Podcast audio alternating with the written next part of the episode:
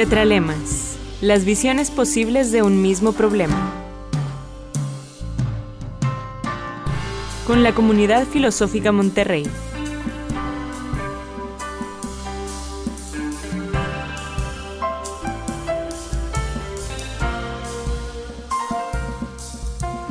Buenas tardes. Lo que hoy comienza es Tetralemas. Este es un programa de la Comunidad Filosófica Monterrey, la COFIM, y vamos a reflexionar desde nuestras perspectivas eh, temas filosóficos, temas sociales de bastante relevancia. En esta ocasión nos toca hablar de una filósofa española, Amelia Valcárcel.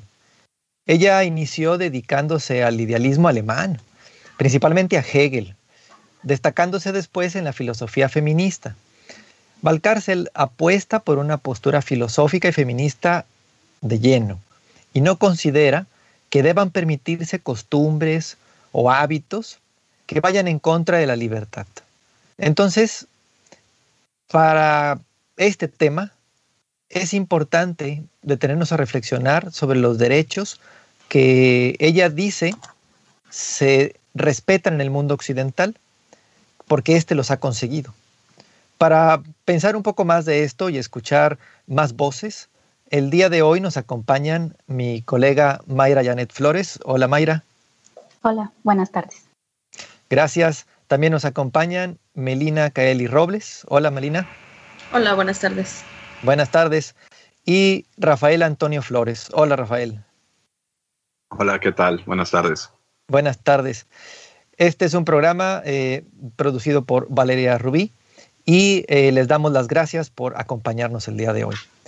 Les comentaba entonces, eh, colegas, que Amelia Valcárcel tiene una postura muy bien definida. Es una filósofa fuerte, hemos tenido la oportunidad, eh, Mayra y yo, de, escucharla de, viva voz en un curso. Fue muy interesante y muy impactante todo lo que escuchamos y aprendimos aquella ocasión. Y ella como, como filósofa, con una argumentación muy dura, muy fuerte, y como feminista, pone el dedo en la llaga muy bien. Lo sabe hacer bastante bien. Sin embargo, eh, y el sin embargo no es un adversativo, sino más bien una advertencia eh, en el sentido de ella eh, defiende la, postura occidental dentro de la filosofía, porque considera que ha ganado muchas batallas y ha conseguido bastantes cosas. ¿Qué, qué le podemos decir a la gente el día de hoy, a los quienes nos escuchan? ¿Por qué es importante escuchar, leer, a una filósofa que defiende la postura occidental, sobre todo ahora en estos tiempos en los que está presente la idea de, colonizarnos, de asumir nuestras propias reflexiones latinoamericanas. ¿Qué opinas de esto, Mayra? ¿Qué nos puedes platicar sobre este tema? ¿Por qué voltear a ver a alguien con esta defensa de lo occidental eh, desde México, desde Latinoamérica? Sí, mm, buenas tardes. Mm, agradezco mucho la invitación eh, para este programa. Y bien, sí, como lo menciona José Luis, tuvimos la oportunidad de conocer a la doctora Amelia en un seminario que, se ofreció precisamente en la Facultad de Filosofía y Letras. Y, sí, efectivamente fue una convivencia muy amena, aprendimos mucho, entre otras cosas que pues también desconocíamos, al menos yo, ¿verdad? Eh, como también egresada de, la licenciatura en filosofía. Pero me parece que ese espacio que, nos brindó fue también para acercarnos a conocerla y conocer su filosofía. Eh, por lo que yo conozco de la doctora Amelia, es, como ya lo mencionó José Luis, eh, pues ella es una filósofa, una filósofa que, que, inicia precisamente con sus estudios sobre Hegel. Incluso cuando se le ha preguntado sobre todos estos movimientos feministas, porque ella, bueno, pues es especialista en filosofía política, filosofía moral, eh, un estudio sobre ética y política. Bueno, pues se le ha cuestionado mucho, tiene una, vaya, una trayectoria mucho, muy amplia, pero sí, efectivamente sus estudios inician con Hegel. Ella misma ha dicho, bueno, eh, inicié con Hegel, dice que es algo muy duro, ¿verdad? Dice, y si ya después de leer a Hegel, dice, ¿a, qué más yo le puedo tener miedo, verdad? Dice, o sea, leer a Hegel, ¿qué más no, no, no pudiera nosotros este, enfrentarnos ¿no? dentro de la filosofía, porque es un tanto complejo. Así que ella inicia precisamente con los estudios de Hegel. Eh, tiene, entre otras, muchos eh, estudios sobre filosofía clásica, Platón, y, y, sí hace ahí ella el hincapié precisamente sobre todos esos textos que hablan sobre aspectos, ¿verdad?, sobre la mujer, sobre la, lo femenino. Y bueno, como feminista, ella nos, nos hace la invitación de conocer la filosofía y a partir de la filosofía, bueno, también adentrarnos un poco a estos movimientos. Ella misma lo ha dicho que el feminismo, pues obviamente es un movimiento político, pero que debe también de profundizarse desde la filosofía.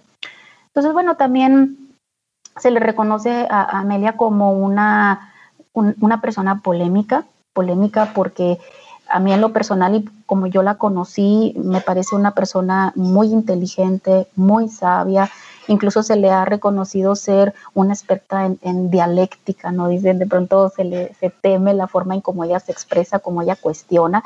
Y, claro que lo hace muy, muy bien, sabe cómo manejar el discurso filosófico y hacerlo de una forma muy congruente y, persuade también en la forma como ella expone eh, todo lo que son sus aportaciones filosóficas.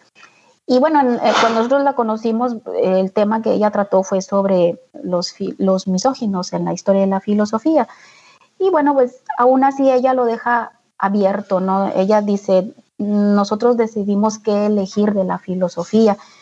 Ella misma ha eh, señalado en algunas de sus entrevistas que, que Platón, Aristóteles, en fin, Rousseau, eh, sí señalan cosas duras, ¿no? en torno a la mujer, pero uno como mujer decide con qué quedarse, qué es lo que hay que elegir, y la filosofía es a lo que nos invita, a que nosotros también elijamos de esos textos que llevarnos y que él también nos puede enseñar eso a aprender a, vivir y a crecer, ¿no? La filosofía precisamente pues nos invita a eso, a, crecer y a vivir.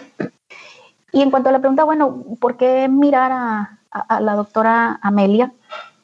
Bueno, porque bueno, hemos tenido esta tradición histórica, ¿no? De, de ese vacío que, se ha dejado en la memoria histórica con respecto a las aportaciones de las mujeres y no solamente eh, en el contexto de una vida cotidiana, sino en, todos los aspectos, en la educación, la política, en la filosofía, en la historia, etcétera.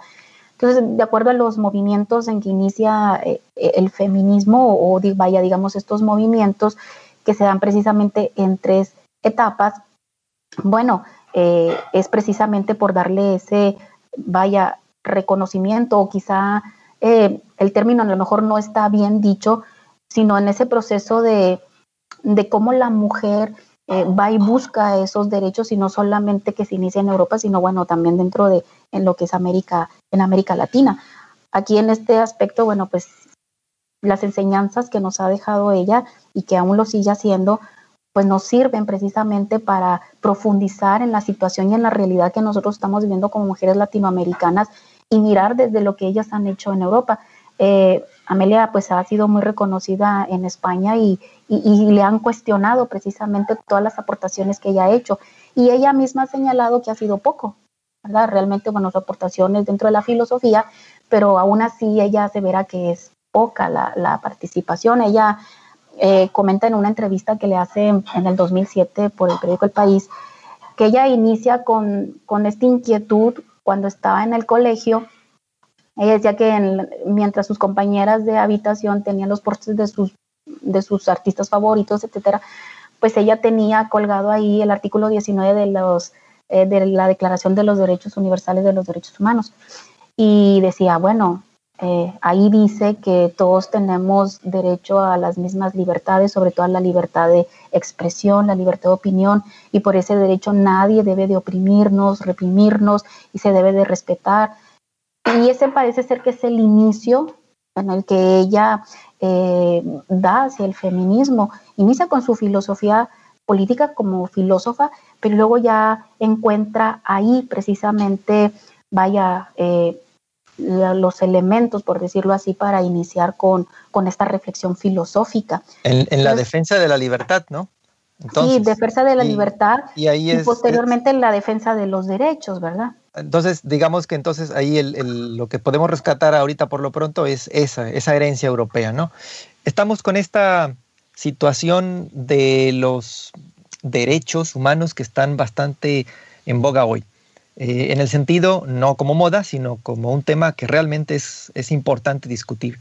Y la defensa de la libertad, como bien nos señalaba eh, Mayra hace un momento, respecto a, bueno, Europa de alguna manera, nos guste o no, ha tenido mucho que ver en esto. Y al parecer, eh, lo que han dicho merece la pena este, ser reflexionado y ser rescatado para el debate. Rafa, en este sentido, entonces, ¿tú cómo ves esta herencia europea eh, en el discurso filosófico en general y en esta mirada feminista que reivindicaría aquello que no había estado señalando la, este, la lucha por la libertad y por los derechos en Europa. ¿Cómo, lo ves tú? Sí, mm, mira, yo creo, bueno, hay, hay varias cosas que, que, podríamos considerar. Primero es que aunque América Latina eh, es muy distinta en todas sus latitudes a Europa, incluso es muy distinta dentro de América Latina, ¿no? Pero no podemos negar o, tampoco creo que podamos eh, obviar el hecho de que América Latina es muy occidental. Igual no tenemos las mismas condiciones y, y, los mismos contextos que puede haber en otras latitudes, por ejemplo, de Europa. No obstante, hay categorías muy similares que compartimos incluso formas de gobierno. Las formas de gobierno en América tienen mucho que ver con lo que se escribió en Ilustración. Eh, creo que tomar las herramientas, pensémoslo así, como herramientas, herramientas conceptuales que nos dejan ciertos autores o autoras, en este caso es precisamente Amelia Valcarcel, creo que nos dan suficiente cuerda para pensar nuestra realidad. Seguramente habrá puntos en los que ciertas teorías o ciertos análisis hechos con las herramientas dadas por pensamiento europeo, pues no nos alcancen en nuestra realidad. No obstante, es un buen lugar de donde partir e incluso un lugar al que uno puede llegar a discutir y cuestionar.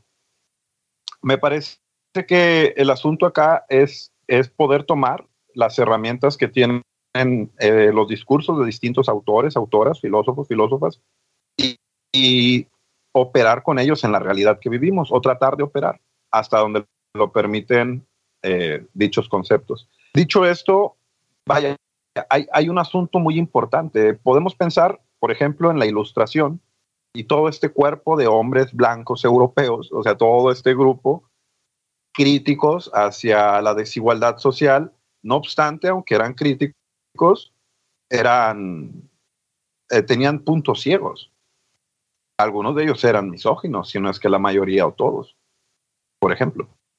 Eh, tomar discursos críticos como el feminista y que Amelia Valcárcel lo deja muy claro, ¿no? no es solamente un discurso filosófico, es una postura política y que tiene ya más de 300 años, eh, que eso también hay que, hay que concederlo, ¿no? Y hay que, hay, hay, que decirlo, el feminismo no es de hoy, ni del 68, ¿no? Ya pasaron bastantes olas, ¿no? O sea, en realidad es, es un movimiento que ha tenido un impacto que otras posturas críticas no han echado de ver. Se ha criticado la desigualdad económica, se ha criticado la desigualdad eh, racial, pero ¿cuántas veces se ha pasado por alto la desigualdad que existe entre el hombre y la mujer? Yo creo que precisamente tomar autoras, autoras eh, como Amelia Valcarcel, aunque es europea, española, nos puede servir para entender fenómenos que vivimos en nuestro contexto, porque de una u otra manera tenemos aspectos bastante occidentales. La idea de la libertad, ¿vale? Que hay que cuestionarla y también pensar en ella no solo como un sueño que pueden realizar los varones, sino también hasta qué punto entre las eh, dinámicas sociales se establecen normas morales que impiden que una mujer ejerza su libertad como la puede ejercer un hombre e incluso pensando en la libertad aún, no solo que se le prohíba, sino que al ejercerla puede ser violentada. Y, creo que, bueno, ahí ya nos podemos meter en una serie de, de, problemas que se plantean desde el feminismo, que son bastante interesantes y que dan para pensar muchas cosas. Yo creo que es válido tomar autores, autoras, para pensar nuestra realidad, pero no solamente quedarnos en ese acercamiento, quizás funcionaría como un primer acercamiento, no obstante, eso no quiere decir que no podamos voltear a ver lo que también se produce en Latinoamérica y que en ocasiones habrá marcos de referencia conceptual que puedan ponerse, no diría de manera analógica, pero sí complementarse con otros, tanto europeos como latinoamericanos, me parece. Yo creo que el, el tema es que estos movimientos, eh, bueno, no solo estos movimientos, sino la postura de Valcarcel, logra ver los puntos ciegos de la modernidad y de Occidente, del gran proyecto que establece o intenta establecer la ilustración con los derechos humanos, pero no solo en el punto de decir hay que dictar los derechos, sino ahora que se dictaron, ¿cómo va el cumplimiento de dichos derechos? Y me parece, con, con esto creo es lo último, que eso agrega bastante a nuestra vida cotidiana porque es una invitación a, a vivir en un sentido práctico ciertos fundamentos o ciertos conceptos filosóficos. Y yo creo que, que eso ya le, le, confiere bastante sentido a la vida y no solo que le confiera bastante sentido a la vida, sino que da oportunidad para una acción práctica a nivel político que tenga que ver con la comunidad, con la sociedad y con el, el mejoramiento de las condiciones en las que vivimos.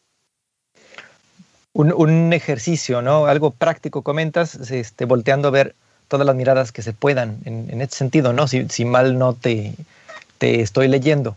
Eh, según lo que nos acabas de comentar. Y bueno, poniendo este énfasis respecto que es una herencia europea, respecto que se trata de una defensa y libertad eh, y que hay una serie de consideraciones, ya lo comentaba Mayra también cuando recibimos este seminario, una serie de propuestas filosóficas que están ahí de manera un, oculta, que no salen a flote a la, a la, primera porque alguien más decidió que no habría que o no tenía sentido mencionarlas y de repente se olvida ¿no? que ciertas personas o ciertos autores este, han tenido una, una influencia bastante negativa. El caso de Rousseau eh, el, caso de Rousseau es bien, interesante. Eh, Melina, eh, hemos estado hablando del, asunto de la ilustración, pues tú sabes, eh, igual que nosotros, que esto tiene una connotación estrictamente francesa, europea, ¿no? continental ahí en ese sentido. Y Rousseau tiene mucho que ver. hay algo que me parece muy interesante de lo que nos señala Maelia Valcárcel, y es que justamente las condiciones de la ilustración que, que se dan en ese contexto dan para ambas cosas, para este, ocultar voces, eh, para hacer a un lado este, posturas o género, en este caso, género femenino, y levantar otro, pero al mismo tiempo para denunciarlo.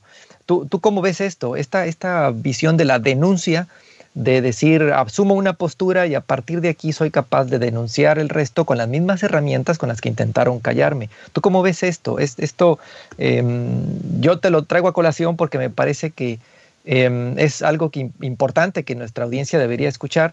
¿Tú qué, ¿Tú qué reflexionas a partir de aquí? Pues precisamente eh, la cuestión de conocer eh, las propuestas occidentales de filosofía, las posturas de las grandes figuras es lo que va a permitir a las personas eh, construir algo hacia adelante. Yo tuve la, la, la oportunidad muy recientemente de, de, conocer una semblanza muy general de la obra de, de Amelia Valcárcel y eh, pude aprender varias cosas. La primera es que precisamente se necesita conocer, se necesita eh, tener una conciencia de lo que se ha dicho, de lo que se ha hecho, de lo que se ha construido. No tanto, bueno, yo no lo vería tanto como una defensa, sino como una, una invitación a, a, a conocerlo y cuestionarlo, sobre todo cuestionarlo, ya que es, eh, es importante estar conscientes de que todo lo que se ha dicho y todo lo que se ha construido no es algo fijo, no es algo eterno, no es algo que debería considerarse como tal y que siempre se puede modificar, siempre se puede construir a partir de ahí o derrumbarlo. Eh, yo, por ejemplo, podría decir que esta cuestión de la ilustración tiene importancia en la postura de Amelia porque el, feminismo que se va construyendo y el feminismo que, que, que, va atrayendo a más personas requiere de políticas occidentales. Es, eh, digo, continuando con, con, lo que mencionaba la profesora Mayra, creo que eh, para poder construir un feminismo fuerte, un feminismo que a lo mejor no sea solo uno, sino un sistema de feminismos fuertes, se necesita eh, la consideración de estas políticas y estas em, acciones que se, van, se han ido construyendo con principios occidentales de libertad, de identidad, de, em, bueno, toda, esta, toda esta construcción. Sin embargo, no digo que sea em, como vital o fundamental hacerlo de esa forma o que solo de esa forma vaya a, sobrevivir, sino que ha sido como piedra de toque para muchas mujeres y para muchos hombres también, que han querido construir una, una nueva visión, un nuevo sistema, un, cambio, un verdadero progreso de la historia.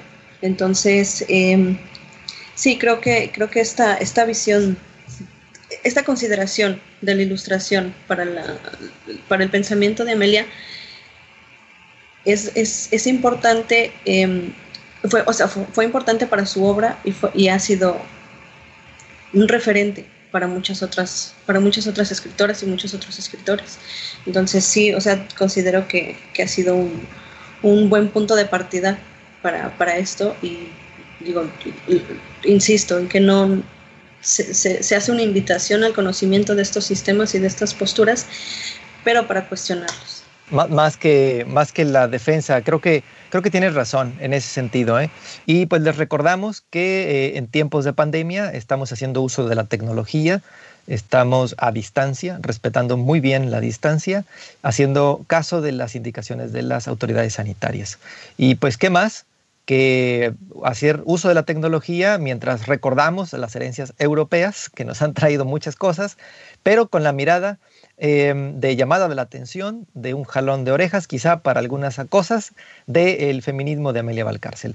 Eh, estábamos platicando respecto a la ilustración. Un poquito antes de la ilustración, Mayra, no sé si recuerdas cuando estuvimos eh, ahí con, con la doctora Valcárcel, ella hacía énfasis en que era muy importante el lenguaje, que era muy importante nombrar las cosas tal cual son. Y en este sentido ella se, iba o, se trasladaba hacia la herencia cartesiana, ¿no? este, con, Descartes, con sus discípulos, eh, y después de ahí, a partir de este nombrar las cosas para que se noten, eh, es que empiezan a plantearse las, las posturas feministas con mucha mayor argumentación de la que se podrían haber identificado en algunos eh, casos aislados a lo largo de la historia de, la filosofía. Y en este sentido, este, ¿tú cómo lo ves esta herencia cartesiana, por decirle de alguna manera, que nos advierte Valcárcel de que está ahí, hay que nombrar las cosas? Claro. Sí, sí, coincido bastante. Pues de hecho, nosotros en filosofía se nos enseña eso, ¿no? A, a, llamar o nombrar las cosas por su nombre, ¿no? Para tener esa congruencia. Y, y sí, efectivamente, eh, la doctora Amelia Valcárcel, eh, pues nos, nos, nos, enseña, ¿no? Y, y, aparte, como yo les había mencionado, pues ella es, es una experta, ¿no? En, en dialéctica y, y, cómo maneja precisamente ella el discurso. Y hablando precisamente de lo que ya habían comentado aquí eh, Rafael, sobre este proceso de, de, la ilustración, pues es importante también hacer hincapié que el feminismo, como lo define en este caso la doctora Amelia, pues es una tradición política y es una tradición política precisamente heredada de la modernidad, en donde se está, eh, vaya poniendo en discusión precisamente la igualdad en este caso de los derechos eh, de, las mujeres, derecho tanto hombre, mujer y que se le reconozca propiamente a la mujer y claro, haciéndolo desde la democracia, que para la doctora Amelia eh, pues ha sido lo mejor que se ha hecho, ¿verdad?, en cuanto a sistema político y que precisamente pues es una garantía que, que, que mantiene el individuo, la especie humana y que debe de tratarse propiamente como un igualitario y que esto le va a dar precisamente pues un bien. Entonces, bueno, pues el feminismo pues es esa tradición política y tiene esos tres tiempos que ahorita, bueno, estábamos mencionando. Si nosotros, bueno, como ella lo menciona, el feminismo político eh, abordado como una filosofía política, pues es una práctica que inicia, como ahorita ustedes bien lo mencionaron, en este proceso ilustrado a partir del siglo XVIII. El feminismo, como lo menciona ella, eh, tiene esos tres tiempos, en esos tres tiempos históricos, claro que es muy distinto, como lo dijo ahorita Rafael, aquí en América Latina nosotros tenemos otra tradición histórica, tenemos una herencia de Occidente y que en esa herencia de Occidente, pues sí, se utiliza mucho el término eh, misoginia, pero también se utiliza mucho el término machista, ¿no? Estos esta, construcción cultural ¿no? que se ha hecho con respecto al machismo, pero que viene precisamente de una, de una herencia de Occidente, europea. Pero ¿cuáles son esos tres tiempos que señala eh, la doctora Amelia? viendo el feminismo como una filosofía política en donde por supuesto que se ven eh, los derechos igualitarios de las personas, en este caso de las mujeres. El primer paso, bueno, pues la primera etapa histórica es precisamente en el feminismo ilustrado, que es así como se le llama que es precisamente que comprende de los siglos XVIII, en donde, bueno, ahí es donde se cita, ¿verdad? Este, como decía ella en el diplomado, este tremendo de Rousseau, ¿verdad? El tremendo Rousseau con las declaraciones que se hacen y a partir de ese momento, bueno, pues inician ¿no? Eh, eh, los movimientos, porque también la filosofía, así como nos invita a la reflexión y a la autocrítica, bueno, también hay que tomar esa parte que, nos sirve como ese oponente, eh, ¿cómo decirlo? Es como, como, como si nos hiciera un bien y un mal, ¿no? Entonces, esa reflexión, quizá lo mejor esta parte de la misoginia o qué sé yo, eh, podría decir, es como la, parte mm, que, que, la filosofía también está aportando, ¿no? Para que las mujeres también piensen y pudieran ser reaccionadas y defender sus derechos. Bueno, pues eso también lo hace la filosofía que penetremos en eso y profundicemos en ello. Y eso se da precisamente en este primer momento del feminismo ilustrado en el siglo XVIII. Y que en ese periodo lo que se, se lucha o por lo que se logra hacer esta política, ¿verdad? Pues es el debate sobre la igualdad de la inteligencia, la reivindicación de la educación, es decir, que se le reconozca a la mujer que tiene esa capacidad y esa cualidad de pensar, de, de que tiene conocimientos, ¿no? Que se le pueda... Eh, señalar como una persona pensante. Es el primer periodo porque de pronto a la mujer se le señalaba que no tenía esa capacidad de, ser académica, de tener alguna, no sé, disertación filosófica, matemática, etcétera, en el arte. Entonces, ese primer momento del feminismo ilustrado, que también se da esa igualdad porque es el derecho de esa igualdad, eh, sobre la inteligencia. Hablamos ahorita de libertad, pero también es igualdad y libertades. La segunda, digamos, etapa que señala precisamente la autora Amelia, pues es el feminismo liberal sufragista. En ese periodo, bueno, pues es donde hablamos ya aproximadamente de todo lo que comprende el siglo XIX, que se empiezan a dar los primeros movimientos eh, feministas en el 68, ¿verdad? Que también se logra mucho, pero en Europa todavía es mucho más. Aquí en América Latina los primeros movimientos feministas se dan precisamente en los años 60, cuando ya hay una gran tradición eh, o movimiento político feminista en Europa. Así que en esa segunda fase, en esa segunda etapa, aquí, ¿qué es lo que se lucha?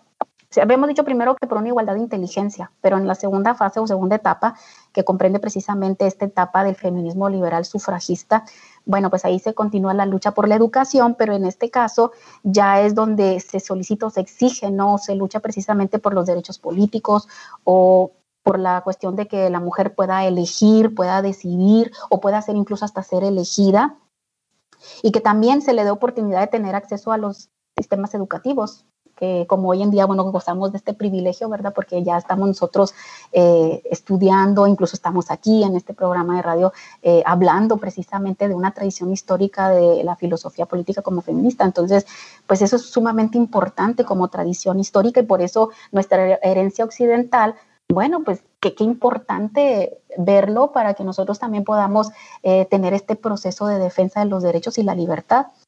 Y en esa tercera etapa, que bueno, es una etapa contemporánea, ¿no? Que es el feminismo contemporáneo en el que estamos viviendo hoy en día y cuáles son estos, digamos, esta agenda que se abre en todos los movimientos eh, feministas, que es que es una agenda política, que es lo que nos decía la doctora Amelia.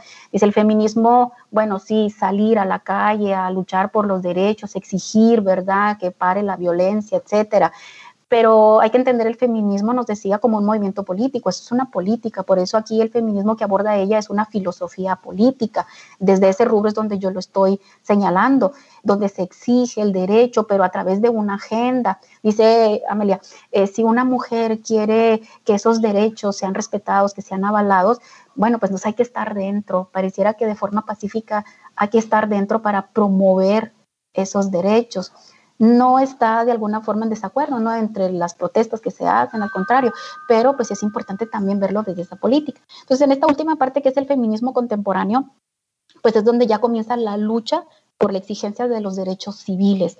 ¿Cuáles son esos derechos civiles? Bueno, pues ya se habla de los derechos reproductivos, ¿no? Por ejemplo, cuando se pretende despenalizar el aborto, el derecho a, elegir eh, su cuerpo, etcétera, eh, lo que se habla de la paridad de género, ¿no? La paridad política. Y bueno, el papel de las mujeres en el proceso de la globalización, esa igualdad que se debe de reconocer a todas, independientemente eh, si eres hombre, si eres mujer, o si eres latina, o si eres asiática, etcétera. Entonces, que hay un reconocimiento y una igualdad. Hablábamos ahorita de, de, las libertades que se tiene, que es algo muy complejo, que hasta la fecha todavía me parece que es algo complejo, porque, por ejemplo, a, a Amelia le hicieron una entrevista en el 2007 y ella ahí le, preguntaban precisamente ahorita que hicieron la pregunta de esta herencia de Occidente y le preguntan que cuál ha sido el avance, ¿no? La igualdad que tiene la mujer eh, en la educación o en la igualdad teórica. Creo que así es la pregunta que le hacen. Es si la mujer en, de Occidente, dice, ha conseguido esa igualdad teórica. Y ella, a pesar de que estamos en esta fase contemporánea, eh, dice, bueno, pues no es tanto más, sino más bien menos, así contesta ella. Así, así, de dura, ¿no? Así de dura, porque ella es así muy dura, así lo dice, no tiene titubeo, ella misma lo ha dicho, este, no, no, no, no tener miedo, ¿verdad? Pero así lo dice. eso es prácticamente la actitud política de la que nos ha estado hablando también, ¿no? Básicamente. Vamos a, a retomar el punto que teníamos de la postura política de esta, esta ola contemporánea de la que nos estaba comentando eh, Mayra respecto al feminismo y cómo Amelia Valcárcel lo deja con mucha claridad.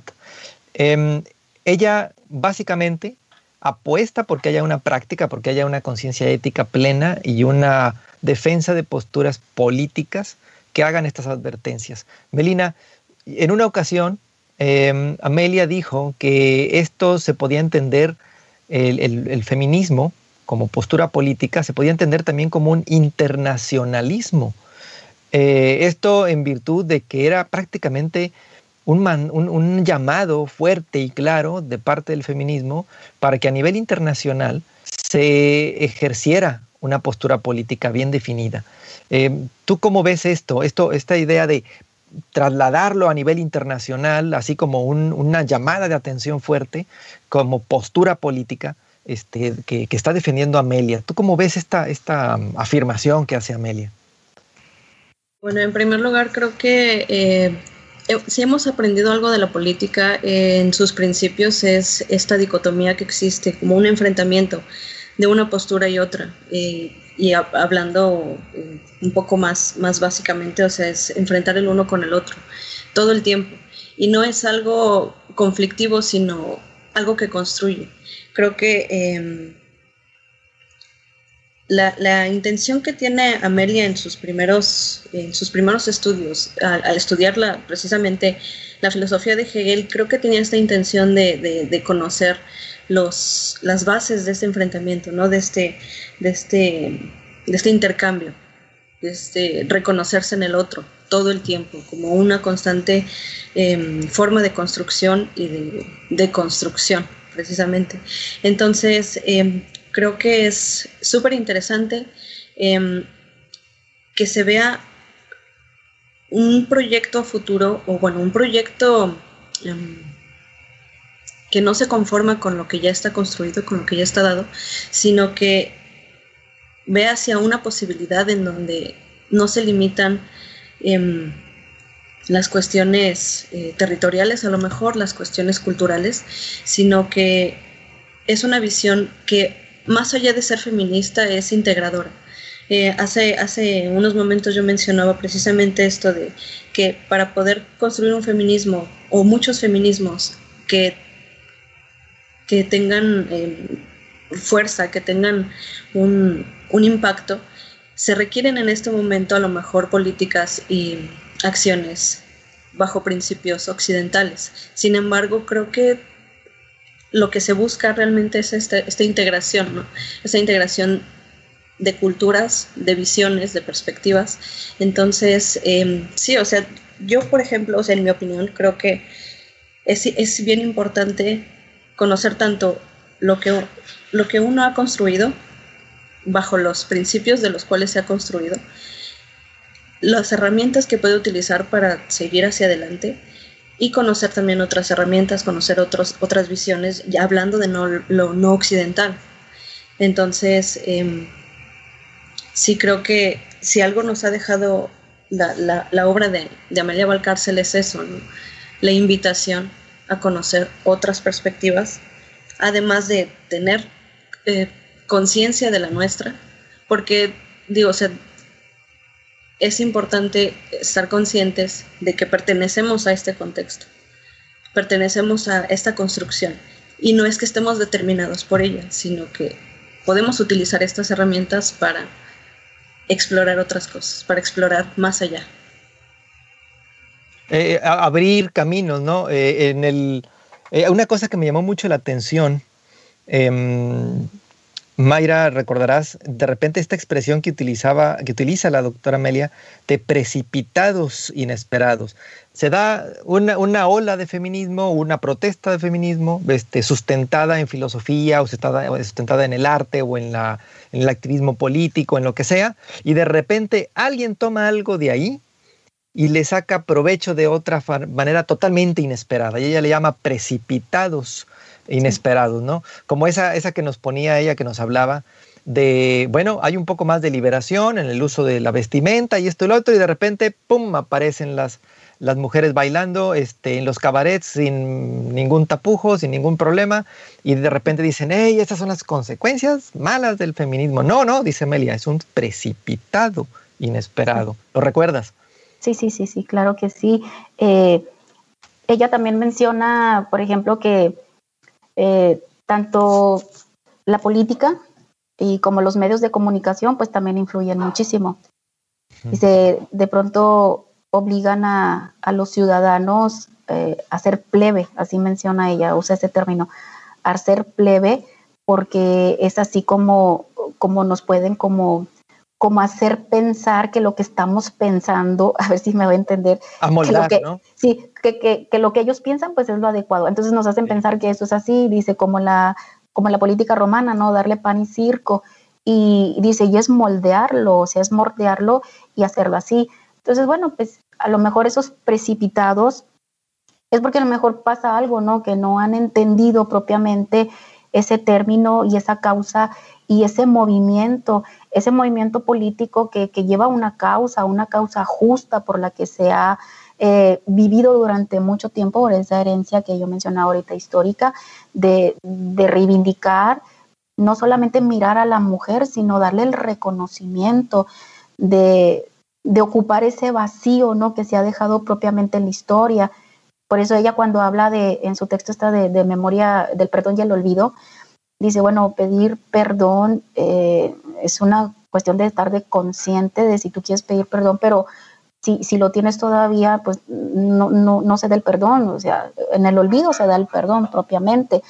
Eh, y, en nuestra tradición histórica, de pronto decir que la mujer, si no perdona o si sí perdona, no es el caso, sino más bien aquí lo importante en el movimiento feminista es que, que se le reconozca que se, que se reconozca que tiene la capacidad para educar, para enseñar, para, tomar decisiones, exacto, para tomar decisiones, incluso para ser elegida también. Entonces, esa es la parte donde ella dice, es donde ahí debemos de trabajar, en incluso también trabajarlo en nosotras, en reconocer que nosotros tenemos esa capacidad y que nosotros podemos estar ahí y, no ser esa parte, ¿cómo le llaman eso? Hay un término que ella utiliza y que dice que, que, nosotros no debemos ser, o sea, recibidas o tratadas como por cortesía, ¿no? Eh, sino que debe de ser porque realmente por lo que somos. Y, eso se da, y ahora vulgarmente se dice eso, ¿no? Que se le invita a una mujer que participe, nosotros pongamos en un diplomado, en un seminario o incluso en una cuestión política por cumplir una cuota de género. Ella dice es por cortesía. La famosa cuota de género. La famosa cuota de género que más bien ella diría como la cortesía, ¿verdad? La cortesía de, que ahí está. Y, y, ahora, bueno, yo lo digo así, que se menciona vulgarmente como una cuota de género, que, que no debe ser así propiamente.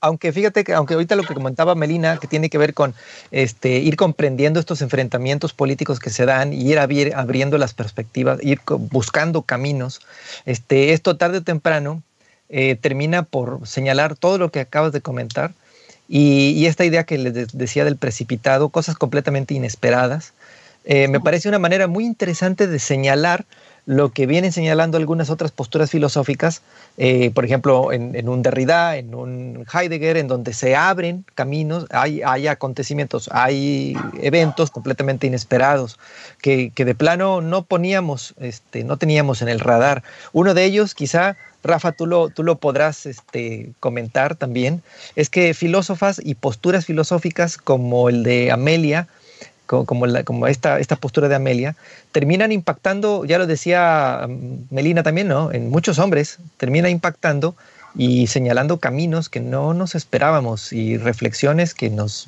pues, nos sorprenden, ¿no? Que, que, no estaban en el radar. ¿Tú, ¿Tú, cómo lo has vivido desde este punto de vista? Uh, bueno, yo creo que eh, hay, hay un asunto que es, es bastante interesante interesante con esto, ¿no? Ahorita comentas un poco que se podría notar estos caminos que se abren también en, personajes como Derrida o Heidegger. Yo, yo en lo personal me parece que se trata también de un momento histórico en el que nos encontramos donde lo que prevalece es la muerte del autor.